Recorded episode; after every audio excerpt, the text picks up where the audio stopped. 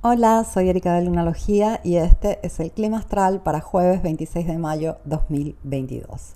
Hoy Luna sigue su tránsito por Aries y se va a encontrar con Venus. Juntas van a hacer una cuadratura a Plutón. Eso nos habla de aún más transformación, aún más intensidad y aún más ese proceso profundo emocional de transformación, de muerte y renacimiento.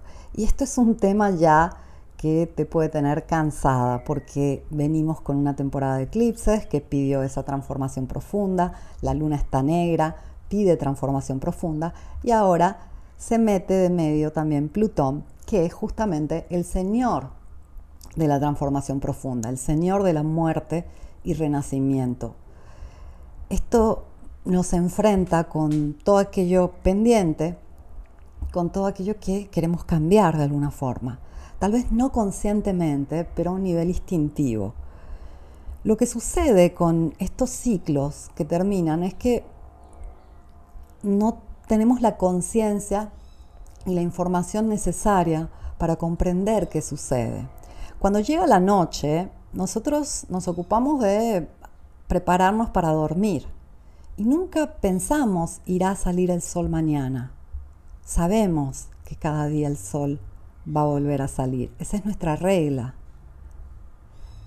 Pero cada vez que se cierra un ciclo, sea lunar, solar, sea mental, emocional, espiritual, físico, tendemos a no saber qué está sucediendo, tendemos a sentir esa noche que llega y sentirnos inseguros, sentir un poco de miedo, sentir incomodidad, desconocernos un poco, dudar y estamos enfrentados de forma constante a una serie muy amplia de ciclos, algunos cortos, como el del día y de la noche que vivimos cada 24 horas, algunos no tan cortos, como el ciclo lunar, que sucede cada mes, el ciclo solar del año, que hace que siempre antes de nuestro cumpleaños, ese mes previo a ese día tan especial donde nos celebran, sea un final de ciclo y sea un momento complicado.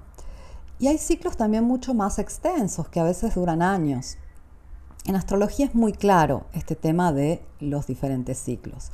Lo que vemos básicamente en una carta del cielo es un reloj con muchas manecillas. En el reloj astrológico no tenemos dos manecillas, una para los minutos y otra para las horas. Tenemos, por ejemplo, una manecilla para los años, que es la del sol, una manecilla para el mes, que es la de la luna, y así sucesivamente. Tenemos muchísimas manecillas que nos hablan de muchas horas y muchos ciclos que vamos a cumplir. Entonces, nos enfrentamos a esta noche desde diferentes niveles de experiencia, desde diferentes puntos de perspectiva del ser algunos a nivel mental, otros a nivel emocional, otros a nivel espiritual y así sucesivamente. Somos seres complejos, multidimensionales. Entonces, como no tenemos esa conciencia de entender que algo está pasando, algo se está cerrando, está llegando una noche a nivel mental, emocional, etc., nos da miedo, nos asusta y nos causa confusión, nos causa duda. Por ejemplo, el ciclo que te acabo de nombrar el del cumpleaños, cada año, tiene que ver con nuestra identidad, con eso que consideramos yo. Cuando yo, yo, digo yo soy esto, estoy hablando de mi sol. Y cuando el sol se acerca a ese punto donde estaba en el momento en que naciste, y faltan 30 días a tu cumpleaños, entra en esa noche, una noche que es mental, tiene que ver con la identidad. Por eso mucha gente tiende a pasarla mal ese mes antes del cumpleaños y especialmente los días previos al cumpleaños, porque es un cierre de identidad, es el momento donde esas etiquetas que nos ponemos acerca de yo soy esto o yo soy lo otro se empiezan a disolver y no entendemos qué está pasando. Y eso causa miedo, casi siempre lo desconocido nos causa miedo porque tenemos que soltar lo conocido, no tanto por lo que viene después, porque lo que viene después de la noche siempre es el día. El tema es que este momento, esa noche, es tan valiosa como cada noche que dormimos, descansamos, soñamos, nos regeneramos para poder despertarnos fuertes, alegres, energéticos, positivos el día siguiente.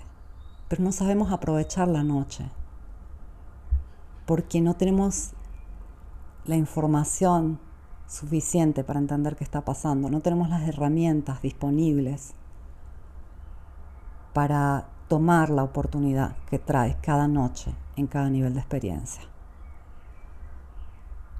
Y es que en la noche todo se aprovecha, todo lo que fue se recicla, se acomoda, todo cae en su lugar. Y obviamente hay oscuridad, Y la oscuridad puede dar miedo. Pero es un momento tan necesario porque solo ahí es donde se genera la energía suficiente para fertilizar, para nutrir el próximo ciclo, el próximo amanecer.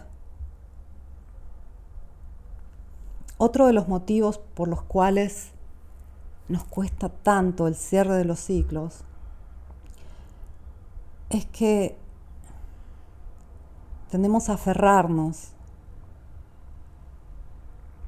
a lo conocido, tendemos a aferrarnos a las etiquetas que ponemos, nos dan seguridad, por más que sea una seguridad completamente ilusoria. Nos cuesta sentir las emociones. Hoy tenía un comentario que, que me impactó muchísimo. Alguien me escribió y me dijo, cada luna negra siento ansiedad y agonía. ¿Cómo puedo evadir estos sentimientos? Y la respuesta es que más evadimos los sentimientos, más evadimos el instinto, la emoción, la esencia, nuestra identidad, nuestra naturaleza. Más fuerte se va a volver todo aquello que estamos rechazando. No podemos estar mejor si no enfrentamos ese nivel donde sentimos que estamos peor. Y, y no hay nada realmente peligroso ahí, no hay nada amenazador. Lo realmente peligroso y amenazador es seguir huyendo y no pararnos un momento a decir, a ver, ¿qué quiere decirme este nivel de mí? ¿Qué quiere comunicarme esta emoción? ¿Qué mensaje trae lo que estoy sintiendo en este momento?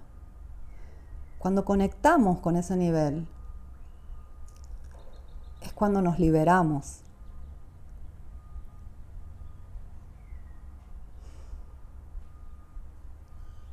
Cada ciclo nos va a enfrentar con una noche una noche que en algunos casos puede ser dolorosa o difícil, pero siempre trae la promesa de un nuevo amanecer, de un renacimiento, de una nueva oportunidad de vida. Así que cuando llegue la noche, recuerda que es justamente la garantía que se viene nueva vida. Te agradezco muchísimo por escucharme, te abrazo, te deseo un día espléndido, vuelvo mañana con el clima astral.